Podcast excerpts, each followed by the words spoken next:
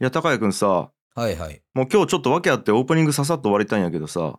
人間が生きる意味みたいなものをちょっと1分ぐらいで、バーッと言ってもらってもサクッと入りたいんやけど。あの、さ、その、きょんちゃんの RKB のラジオ出た時にさ、うんうんうん。、俺がもうバシッと決めたさ、うん。生きるとは甘えることっていうさ、もうそのキラーエピソードをさ、はいはいはささっと刺すのやめて。さ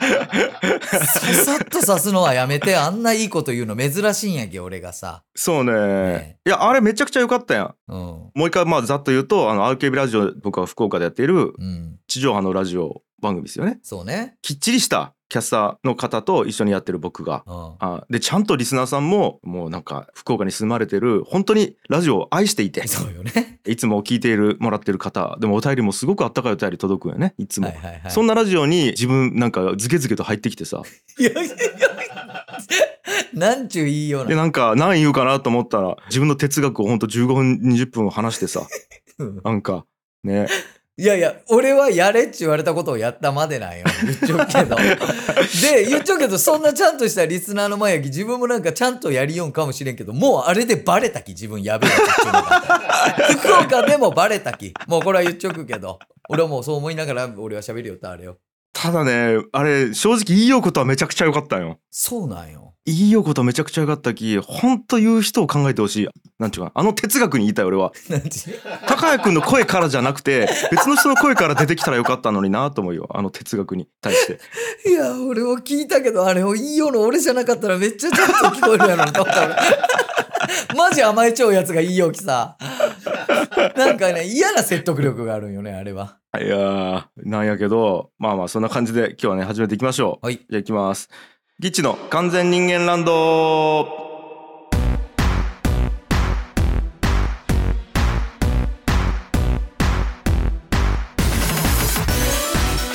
はい皆さんこんにちはギッチ樋口ですギチャ青柳です。まあそんなこんなでねうん。今日もねまあ残念ながら高井くんの、まあ、思いみたいなものをいっぱい聞くような回になっちゃうんじゃないかなとはい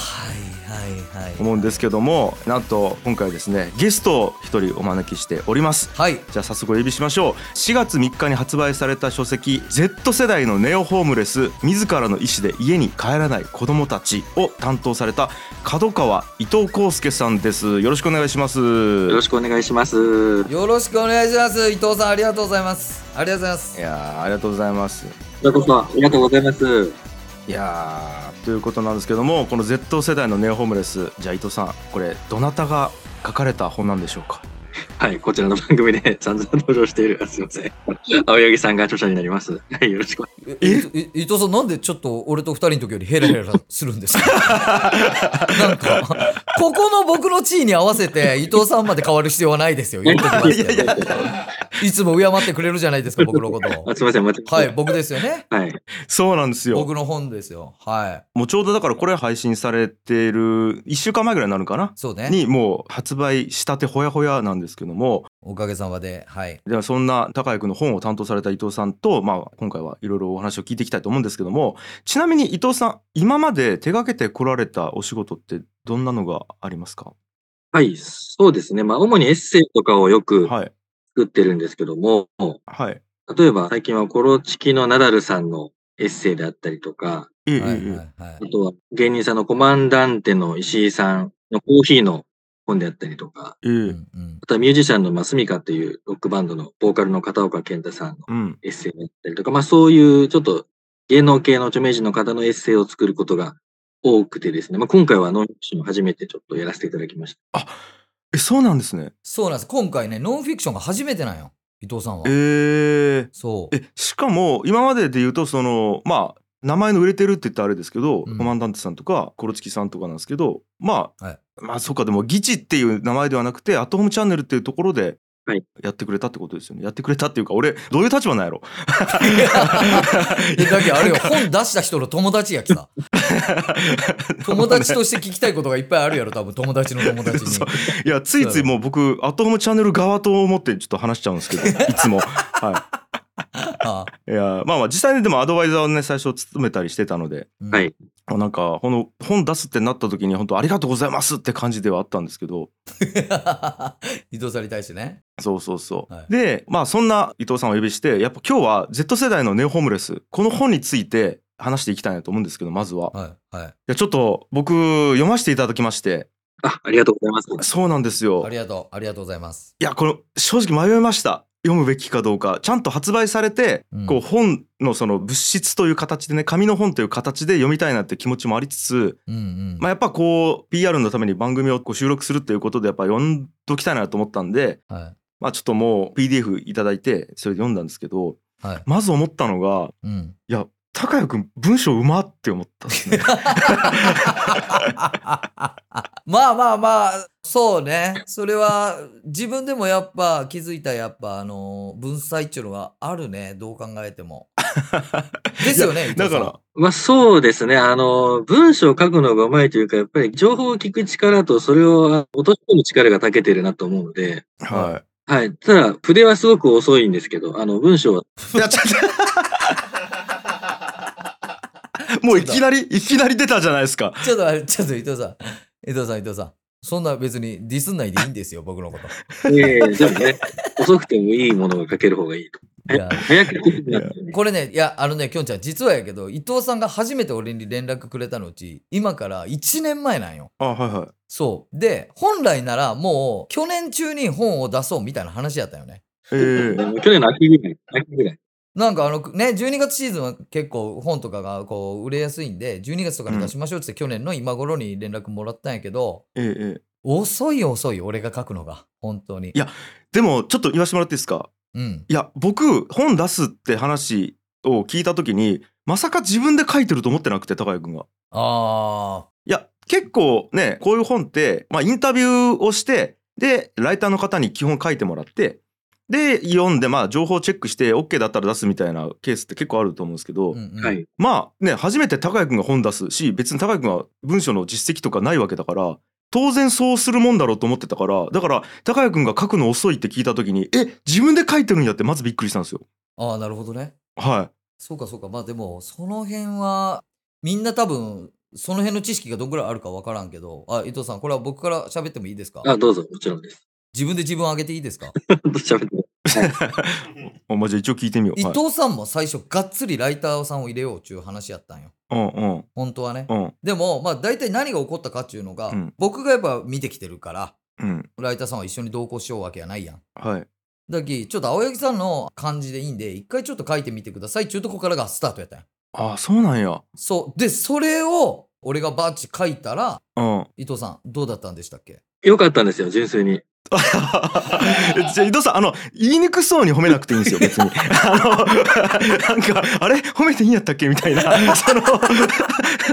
でもね、結構今回の本に関しては、やっぱり実際に取材しているのは青柳さんであって、は例えばその、ホームレスの方たちの、いはい。実際のその時の感情であったりとか、表情とか、その動きの、まあ、機微みたいなものとかああは、やっぱり見ている本人しか絶対的に書けないっていうのがあるので、やっえぱりライターさんは、その入れるってインタビューはそこまではやっぱり落とし込めないんですよね、その本人じゃないと。ーはいはいはい。だから、やっぱりそういうのがしっかり入り込んでたので、はい。すごくやっぱりリアルで生々しい原稿が上がってきたので、あの、そこはもう純粋に僕は面白いなって最初思いましたね、来た時。はい。いや僕本当にそれ思ったんですよ。まあ、読ませてもらった時に、まあ、ちょっと後でちゃんと説明しますけど一回 YouTube で取材した人の話をしてるんですよね基本的に。うん。でまあ4人を紹介してるけど1人はまあ今未公開になってるけど基本的にその他の3人って YouTube に公開されてる動画の話をしてるんですよねまず。うんうん、でそのインタビューの様子みたいなものも文で書いてるんですよね高谷君がうん。こうこうこういう質問した時にこう答えたみたいなのって僕一回 YouTube で見てるんですよ。はいうん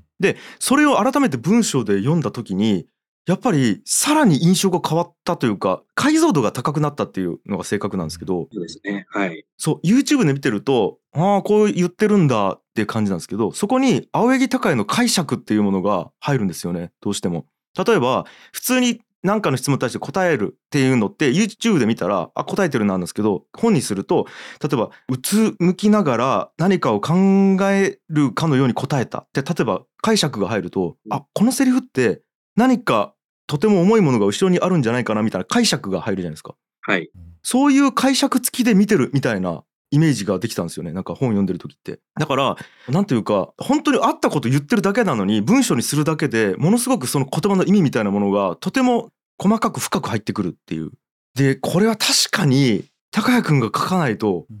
この解釈を入れれないなと思いましたなんかすごい、本当にすごい、ちょっと涙が出そうなくらい嬉しい。なんかありがとうございます。いや本当そうなんですよねだから一回その YouTube 見たからこう本読まなくていいやじゃなくて多分これ本だけ読んで YouTube 見ても面白いしあーで YouTube だけ見た人が本読んでも面白いしだからこれ両方見ることによってなんか価値が出るなって改めて思ったっていうのが一応僕のざっと全体的な感想ですね。いや、本当に、その通り。はい、で、結構、この本は割とその4人取材した人たちのリアルタイムでの今どういうふうなやり取りをしているかみたいなええええ、ものとかも結構入ってるので、あそうまあ、か本当の意味でのまあドキュメントみたいな。うんだからそっか書き始めた時から書き終わった時までで進んでるんですね物語が。状況も全然変わってますし、変わりましたね。はい。はあだから、で出す時期によって多分またこれ内容が結構ガラッと変わってたとも思いますし、うんそうはい。載せる人も変わってたと思いますし、うんいやーあそうだじゃあちょっとじゃあ内容の話する前にじゃあまずどういう本なのかっていうのをこれ伊藤さんの方からお聞きしてもいいですかこれ伊藤さんにはいお願いしましょう、僕よりちゃんとした大人なんではい伊藤さんの方がこの本の内容ですねそうですね。Z 世代と言われる、まあ10代から20代の子たちのうんホームレスの方を、まあ、取材した、いわゆるルポタージュうんなんですけど、うんはい。まあ、この本では、まあ、このいった方たちを、まあ、ネオホームレスっていう風な言い方を、まあ、してるんですけども、うんはい。まあ、ホームレスって、まあ、一般的なイメージだとね、どうしても、まあ、路上生活をしていたり、だったりとか、いわゆるその貧困っていうイメージが、まあ、絶対にその、ついてると思うんですけど、うんまあ、ここで取材してる方々は、まあ、決してもうそういったイメージでは、まあ、くくれない人たちうんで、まあ中には全然お金をすごく普通のサラリーマンよりも稼いでる方もいますし、うん家もちゃんと持ってる子もいますし、それでもやっぱり家に帰らないっていう選択をしている子たちの実態を、まあ4人の方の密着取材を通して、まあ、あぶり出しているようなうんうんノンフィクションになります。そうですよねだからまあ4人なんですよね4人主人公が。は4い人ですねうん、で1人目がモカさんかなはい、モカさんですよね。で2人目がユイトくん。はい。そうですね。はい。はいはい、でおそらくこれ YouTube に公開今されてないですよねゆいとくんの動画はね。そうです。されてない、うん一回したんやけどまあ訳あってちょっと動画をそうですよね、今下げちゃおうはい、だから第2章はそのゆいたくんでゆいとくんのまあだから動画はちょっと残念ながら見れないと。はで次がまなみさんですよね。い、うんはいまなみさんでまなみさんは結構「アットホームチャンネル」の YouTube の方でももう長い間かけてずっとそうねもう11本ぐらいは撮っちゃうねまなみちゃんだけででうんもう名物的なマスコットみたいな存在ですよね。本当にはいみたいなねで、えっと、第4章があやりさんですよね。うんで本当になんかこれ4社4用やったなって思うんですよね。うん全員それぞれなんかこうストーリーが違うというかうんうんまあ本当に Z 世代のネオホームレスっていう言葉でくくりで言うともう本当に同じなんですけど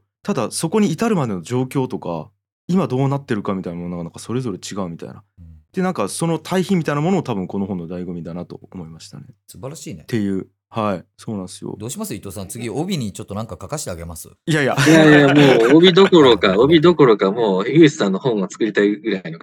いやいやいや早い ねいやー僕は書くのに15年ぐらいかかりますよ多分一冊書く のに。伊藤さん待ってくれる気ね怒らずに結構いやーまあという本なんですけどちなみになぜそもそもこの本を出版したいと思ったんですかああそれ聞きたい俺も、うんそうですね。もともと、こういううんノンフィクション系の分野が好きだったんですよ。ずっと。はいはいで、いつかは本を作りたいなとは思ってたんですけど、うんで、その中で、まあ、ホームチャンネルをたまたまちょっと見つけたときに、うんまあ、樋口さんもそれこそ前ね、アットホームチャンネルの熱く語る会におっしゃってましたけど、あ聞いていただいたんですねもう素晴らしすぎる、あとにかく社会意義が本当高いって僕も全く同じこと思ったんですよ。これはちょっとまだ聞いてない方あのこれをね聞き終わったら聞いてほしいあの「議事の完全人間なんの中でシャープなんかなあの話してる回があるんですよね僕がねはいはい聞いてほしいんですけどありがとうございますはいで、まあ、そこでこう番組に興味に一気にもうん持ったっていうのが本当に最初のきっかけうなんでんすけど、で、その中でやっぱ一番再生回数が当時回ってた、まあ今もそうですけど、はい回ってたのが、この一章で紹介したモカちゃんの動画はいはい、うんね。で、それがもう本当に動画だけにのみならず、もういろんなニュースサイトとかも取り上げられてて、はい。やっぱりその子の話とかもすごく結構僕当時結構衝撃を受けたんですよ。その子が置かれてる状況とか、うん。そんな15歳でそんな60万も稼いでたりとか、うんで、当時はポヨコキッズであったりとか、そういったまあ Z 世代っていうのはまあ数年前からずっと話題に上がってましたけど、うん。この子たちのその状況をまとめてる本っていうのがまだそんなにないなってその時に思っそうか。うんそもそも、まあ、言葉自体新しいし、て。はい。ってことですよね。なるほど、なるほど。で、まあ、そこが最初のきっかけではありましたね。うーん。なるほど。なんか伊藤さん結構芸人さんとお仕事すること多いじゃないですか。はい。でなんか調べたらまあ僕は元芸人とかっていうのも出てきたじゃないですかあ。そうです。そこも結構ポイントなんかそれは接しやすいなみたいなのもあったんですかやっぱ。ありましたね。だからおそらく、うん。そういう Z 世代の子たちの話を聞き出す力みたいなのも多分すごい持ってる方だなと思ったのもあって、うーうんうんん。うんそういうと、例えば僕が同じことしても、多分同じように喋ってもらえないと思うんですよ。あのうん で、青木さんってやっぱりその、本当になんて言うんでしょうね。天性の人たらしみたいなところがあって、人たらしい。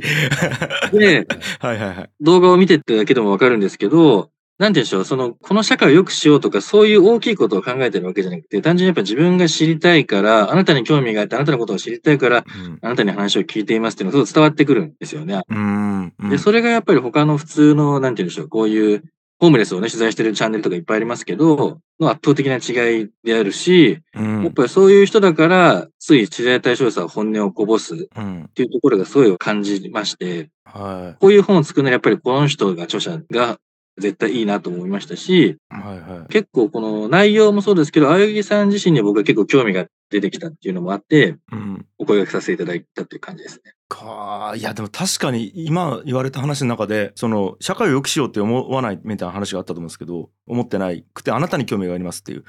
確かにそれそうで多分インタビュー受けてる人ってその人が主役の人生を送ってるからこの人を使って社会を良くしようってなると焦点がこの人じゃなくてその向こうに社会っていうものが出てきちゃうともう多分心開かないですよね多分。 はい。だからどうせこの人は私を使って社会に何か問題提起をして社会を良くしようとしてるんだなって感づいちゃうとうんあーなんか私は道具なの社会のためのってもしかしたらなるかもしれないですよね。だからそこに作為がないっていうのって確かにめちゃくちゃ重要やし、まあなんかねそのことをね伊藤さんが表現するのにそのアマゾンに今ねその本が出ちゃうやんうんうんでそれにまあ紹介文みたいな、うん俺のことをこう紹介みたいなので伊藤さんが多分その辺の紹介全部伊藤さんが作ってくれちゃうんやけどうんうん。なんかその中に青柳高也は無知を恥じない人間だって書いちゃってえこ れなんか微妙にバカにしてねと思 っていや伊藤さんこれはさすがにちょっと微妙に俺のことバカにしてませんかっ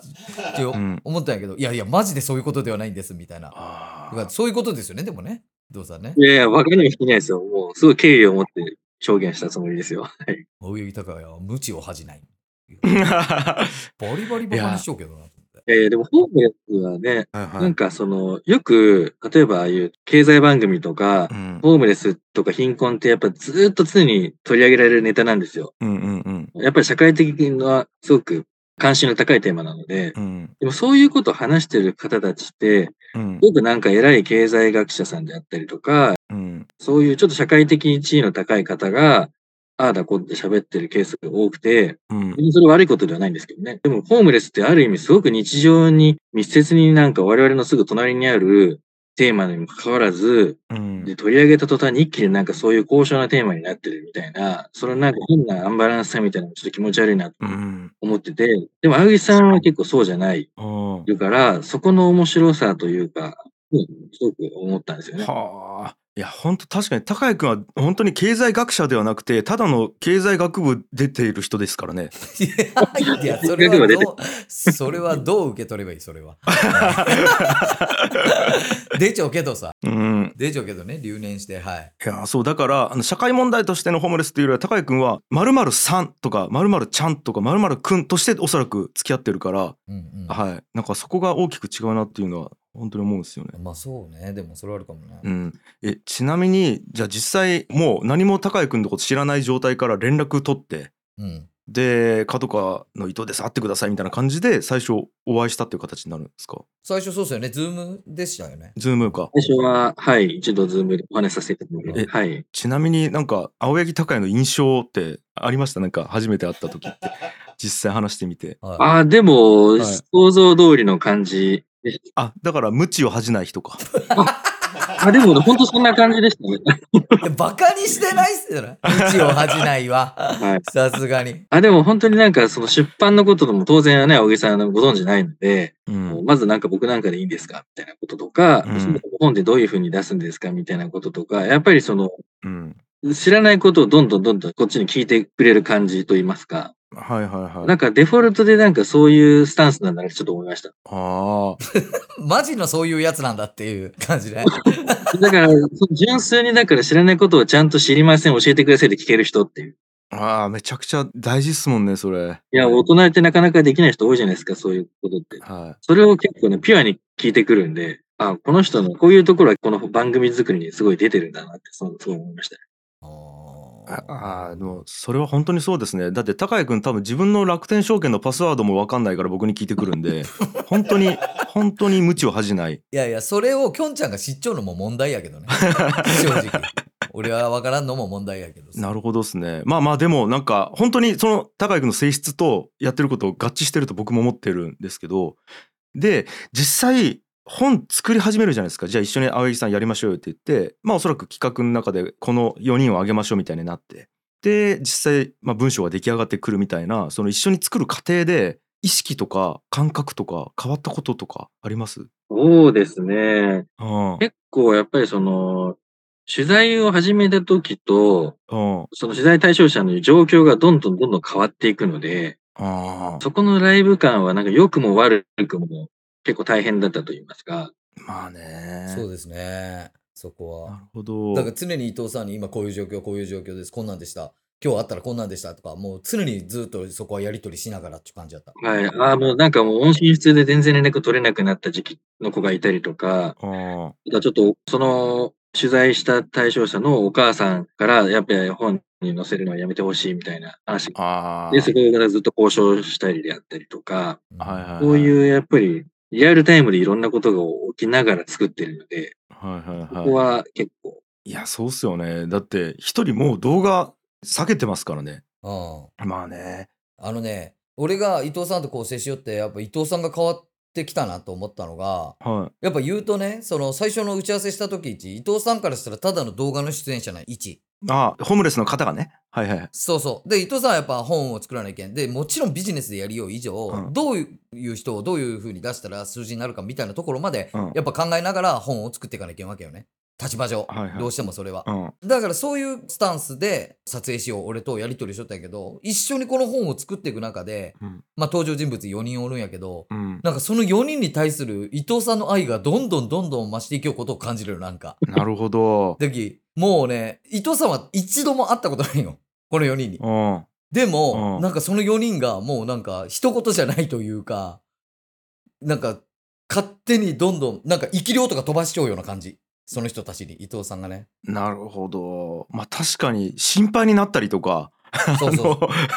むしろなんでこれできんのっつって、ちょっとね、そうそうそうそうそうそうそう。もうみたいなな感じになみったたいり。なもうもうなんか込みで、うんもうなんかすごく僕の中で特別な存在になってきましたこの4人がみたいな感じになんかどんどんやっぱ伊藤さんが変わってきたなっていうのは俺は一緒にやるようと思ったねなんか。なるほどね。そうですねいやー、まあ、わかる。でやばいよきょんちゃんとかは本当に。 はいいやそうなんですよ。いやーでなんかまあそのさっきちらっとね言ってもらいましたけどなんか僕が「アトムチャンネル」について語った回聞いていただいたそうであのありがとうございます。ああ、もうとんでもないです。もう、すごく、もう本当にあまりにも意見が同じすぎて、ちょっとすごい感動したんですけど。えマジっすか嬉しいんですけどえどういうところっすかいや、もうさっき言ったね、素晴らしすぎてはい社会が高いっていうのはもう完全、僕も同じ意見ですし、はいはいはい。あの、あゆうちあやらさんの動画はもう、僕もこの直近の中で一番好きなんですよ。あーあの最初ずーっと心開かなくてはいはい最後に笑顔見せるっていうやつですね。あの動画ね、なんか、あ、人の笑顔ってこれだけ印象を変えるんだっていう、そのなんか、あー根本的なものを改めて教えてもらったあと言いーますか、なんかああいうもう学校の授業で使えばいいのにあの動画っていうのは思ったぐらい。いや、マジそうなんですよね。はい。なんか、本当僕、その時も言いましたけど、これ本当に民間というか、まあ民間ですらね、個人ができる社会福祉の一個だなと本当に思っていて、いや、だから、それを伝えたいし、だから、このアットホームチャンネルの本を出す伊藤さんって、それを伝えてくれる僕の恩人なんですよね、そ の。はい。 僕の希望を満たしてくれる恩人なんですいよ。やでね伊藤さんも実はちょっとねきょんちゃんとかはいいかねパレットとかに興味をずっと示しちゃうよな んかい。でマジっすか。あの、はい初めてお会いした時から伊藤さんは、まあ、あの古典ラジオのことはもうもちろん知っちゃったよねあ、ありがとうございます。で、はい。それを相方であるきょんちゃんがやりようちゅうことも知っちゃったしは。とかもなんかあってとかで知っちゃってさ伊藤さんはいうん。だっきあの本の告知の動画をいいかねパレットのあの教室でっちゅう俺は提案した時もすごいうん。喜んでくれてあなんかそれめちゃくちゃいいですみたいなでいいかねパレットのあの教室をこう見てからあ、うん。なんか告知の方が重要なのになんか僕どんどんいいかねパレットに今興味が湧いてきてますっつって本 当にで今度僕いいかねパレットに一人で遊び行ってもいいですかねみたいな言って本当近くに 行くんよ伊藤さんいいかねパマレッジっトにすか。だけどもう荒野に伊藤さんをつないでもう濃厚接待しろっつってもうすでにつなぎ済みなんやけどナレパルト、でもすごいいい取り組みですよね。あの廃校を利用してっていう。いや、ありがとうございます。そうなんですよ。もうまあね、パレットをまず見ていただきたいし、まあぜひその田川っていう街を見ていただきたいですね。そうですね。ちょっと田川をちょっと回りたいなと、本当に。あああー面白いっすよ田川は本当に本当に、で、本当夜は青柳弟、荒野に連れてってもらって、本当に板のキャバクラに行ってほしいですね。あ、板っていうのあるんですけ ど。そのどう言ったらいいんかなやっぱこう札幌のすすきの福岡で中洲で田川で板なんですけどその同じ規模に並べんで、 わけわからなくなる。 全然そんなんじゃないですけど。でも、伊藤さんあ、、そういう飲み屋街があるんですね。あるんですよあるんですよこれだけは約束しますけど、ノンフィクションです、マジで。これがノンフィクションです、マジ。すごいっすそうよで。すぜひね。だから青い柳ただ公演による Z 世代のネオキャバクラ。田川編ですよえでもね。ヤンキーが多いっていうのを聞きましたよ、すごい。はい めちゃくちゃ多いですよ。いやそれもだからその辺もねいや面白いんですけどいやだからねそそうそう田川とかイカのパレットもねであと古典ラジオかいやあり がたいんですけどだし、もうちょっと伊藤さんの興味が最近、樋口清則にどんどん移ってきよって、それがちょっと心配にはなっちゃう、正直。ええもう本当に素晴らしいコンビだと思いますよ。いやありがとうございます樋口清則への興味がすごくなってきよき、伊藤さんのさ、正直ね。いやありがとうございます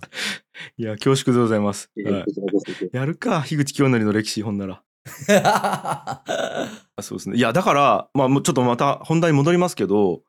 まあ、最初はおそらくそのアットホームチャンネルっていうことで、青柳高也の著書ということで、まあ、僕もそれ見たいし、読みたいし、それでいいと思うんですけど、なんかどっかで本当に青柳高也という人間もね、面白いんですよ、これ。いや、面白いと思います。僕も最初その案もうん。ご相談したときに、はい。企画の一つとしてはあったので、そういうは青木さんご本人の、い。はい。そう、実はこのネオホームレス中題材決まる前は何個か選択肢あったんですよね。はい。はい。は。はいいなんか僕のそういう自伝とか。うんあと何やりましたっけそのこのネオホームレスと。あとは、なんかもう一個くらいありましたよね。そうですね、このホームレス、あとはコミカライズとして最初出すっていうのもありましたね。あー漫画として、結構テーマとしてやっぱ重たいので、あ。うん漫画にすることでもっといろんな人に読んでもらうっていう、そういう方法でやるっていう案もありましたね、一なるほど。あ、でも確かにそれもいいですね。応。はい。その分かってほしい層にまあだからねこの文字の本をちょっと読める人読めない人いるから社会には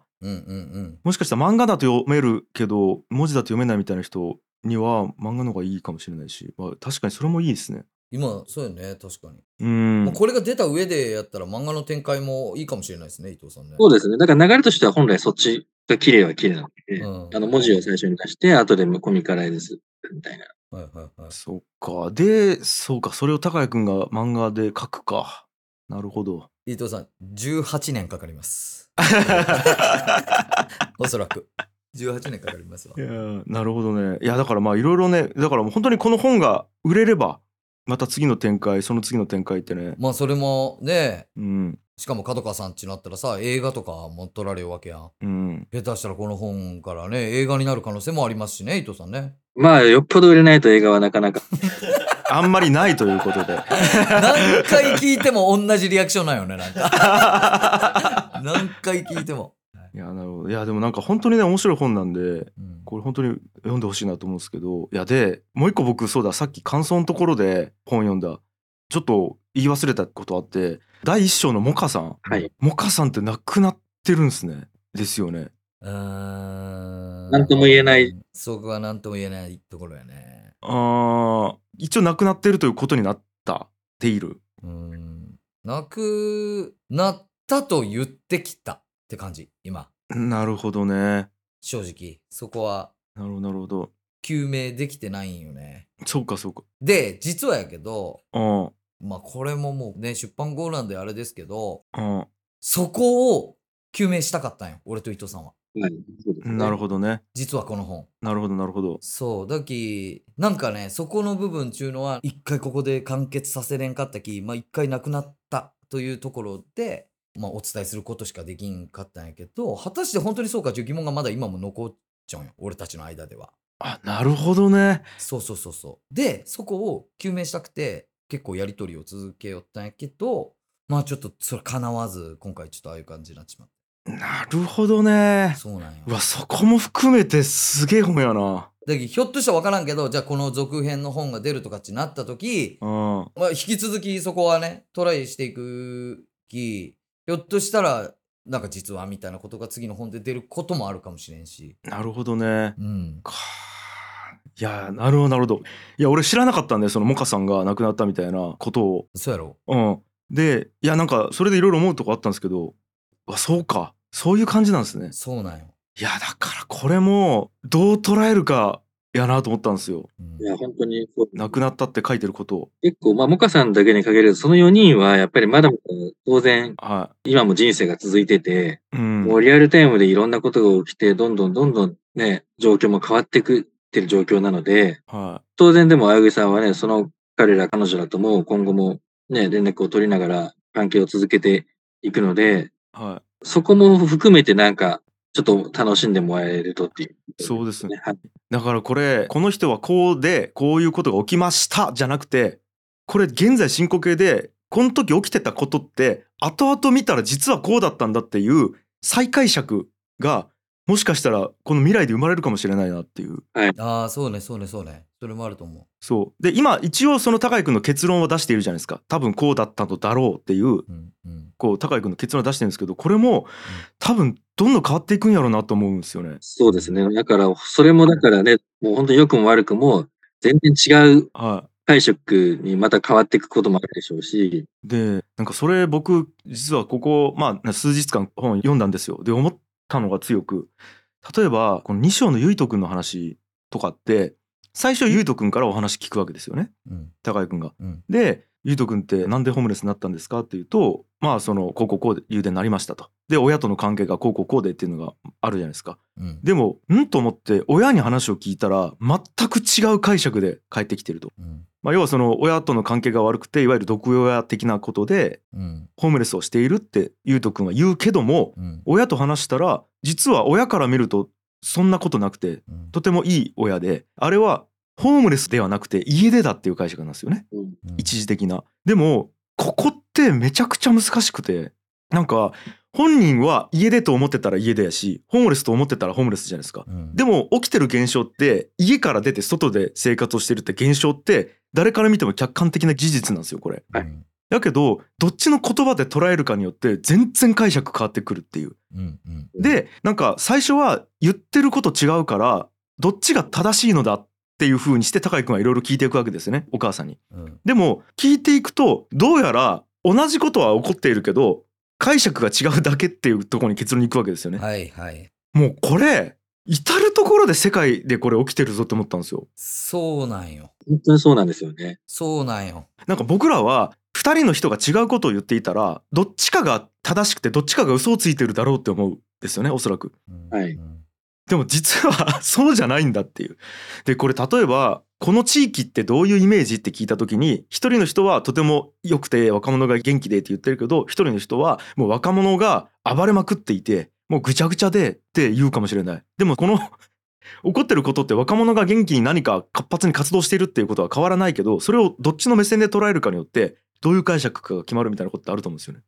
でおそらく政治の世界でもそうやしじゃああるなんかこう芸能人が不祥事を起こした時もなんかどう捉えるかによっていいか悪いか変わるみたいなうんこればっかりだぞって思ったんですよなんか世の中うーんそうなんよねこれよく表れてるなって思ったんですよねそうです。だから何の特別なことでもなくて、おそらく誰も未少年にどの家庭でもは起こってるんじゃないかと思うし、起こり得ることだと思うんですよね。いはだからまさに本当に今、樋口さんが言ってくださったことが、あの章のもう大きいテーマといいますか、い、うんいこの第2章ですよねですね。いやーほんとそうででまたこの本の中で言及されてたその毒親っていう言葉ですよねうんこの言葉とかあとパパ活っていう言葉うんですよねうん。で昔だったら毒親っていう言葉ないしパパ活だったらその援助交際みたいな言葉だったりとか、まあ、言ったらそう汚い言葉、まあ、本文で使ってた立ちんぼっていう言葉ううんんうんですよね。うんっていう言葉だったのがパパ活っていう言葉ができたことによってなんかふんわりとうんその立ちんぼだったり援助交際っていう言葉がパパ活っていう言葉に内包されちゃってうんでカジュアルになイメージになったからそれに対する抵抗なくなったみたいなその言葉って結局認識じゃないですか人間の。うん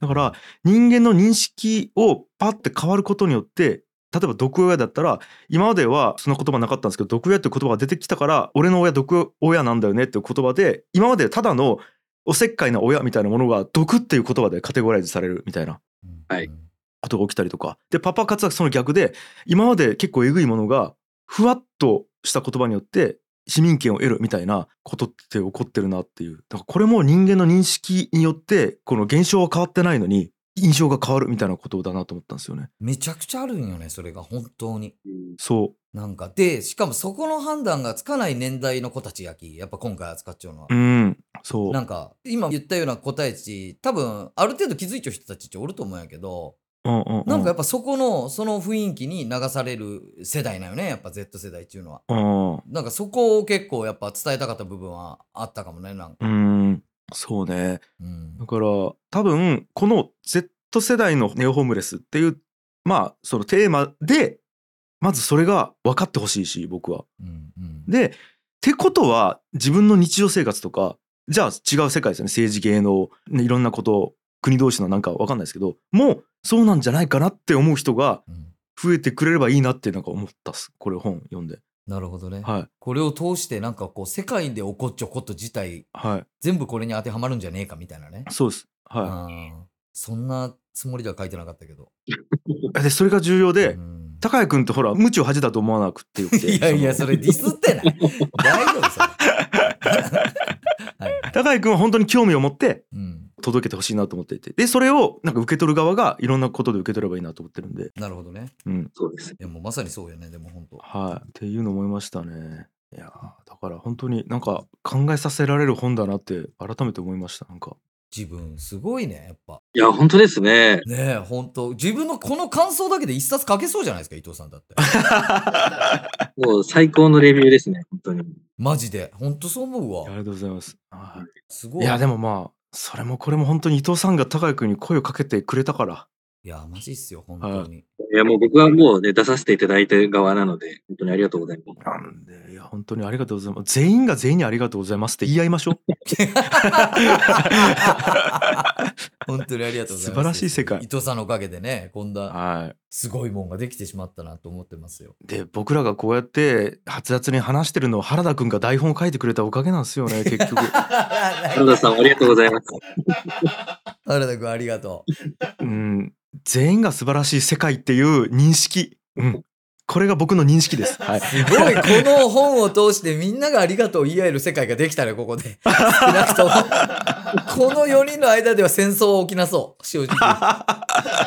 ね。いやーということですいませんなんか僕が最後バーって言っちゃったんですけど最後にですねあの伊藤さんの方から改めてこれどういう人に読んでほしいと思ってるかだったり、まあ、その他メッセージあればこれ聞いてる人にお伝えいただければと思いますお願いします。はい。でも、そうですね。今、樋口さんが言ってくださったこともそうですけど、はい、まあ、ホームレスとか、ネオホームレスとか、まあ、パパ活であったりとか、毒親とか、まあ、いろんな、ね、今、社会をに問題になってるキーワードというかあると思うんですけど、はどいれもみんな隣にあると、隣に起こり得る現象といいますか、うん全然他人事じゃないとう。んだからこの方は結構そういう、うちの子は大丈夫と思ってる親世代といいますか、うんうんまあ、子を持つ親世代の方にまずは読んでほしいなってうんいうふうに思いますし、はいで、全然その虐待とかね、そういう問題がある家庭だけに起こることじゃなくて、うんすごく普通に育ててるつもりといいますか、うん全然ね、学校でもそのいじめとかがなくても、例えば全然不登校になってなくても、うん全然客観的に見ても、うちの子は普通と思えてたとしても、本当に何が起こるかわからないというか、うんそれだけ今のこの世の中に溢れてる情報の数は多すぎるし、うんだってそれが例えばね、子供が幼いからといってその情報が届かないってこともないですし、うんっていう状況がやっぱりあるので、で、そういった方たちに、ね少しでもなんかその参考まで言ったらちょっとね、おこがましいんですけども、うんうん一つのまあ気づきにはなると思うので、まあそういったはい親世代の方にはまず読んでいただきたいなっていうのはすごく。はいそういうことですねなんかまずはこういうことが起こってることを知るだけでも本当に価値がありますよねいやということですいません僕がいろいろ喋りすぎたせいであと高井君がいらんこといっぱい言ったせいで長くなってしまったんです けどすいません本当ねえにねえねえねえ俺の本やきねこれ俺も喋るわそら俺も喋るばいそれは言っちゃうけどいやーということで今回の完全人間ランド以上となります以上お相手はギチ樋口清則と青柳高也とそして本日ゲストにお招きしました角川伊藤康介さんでしたありがとうございましたありがとうござあいました伊りがとうございました。あ藤さんありがとうございましたりがとうございました。この番組はダマさんチョロリさんナズグルさん中電毛子さんみそさんにっくんさんくまみなさんナンジーさんむれたまちゃんさんみけさん80ヘルツさんハム太郎オスさんタバさんあじゅこさんボイスリーさん中村こうさん鳥取生まれギターポップ育ちのケイジさん本田兄弟紹介さんマスさんシュウさんオンライン直売所マレブルさんみなみょっこさんまえりょうさんガンモさん、むれたまちゃんさん、ゴリさん、チョロリさん、お絵かきしりとりの人々さん、山村達也さん、エンシャンさん、センちゃん、モンドさん、株式会社転送さん、川倉さん、八木原松陰さん、ウーカさん、まだらの活火山さん、あんこさん、まいこさん、なずぐるさんのスポンサードでお送りしました。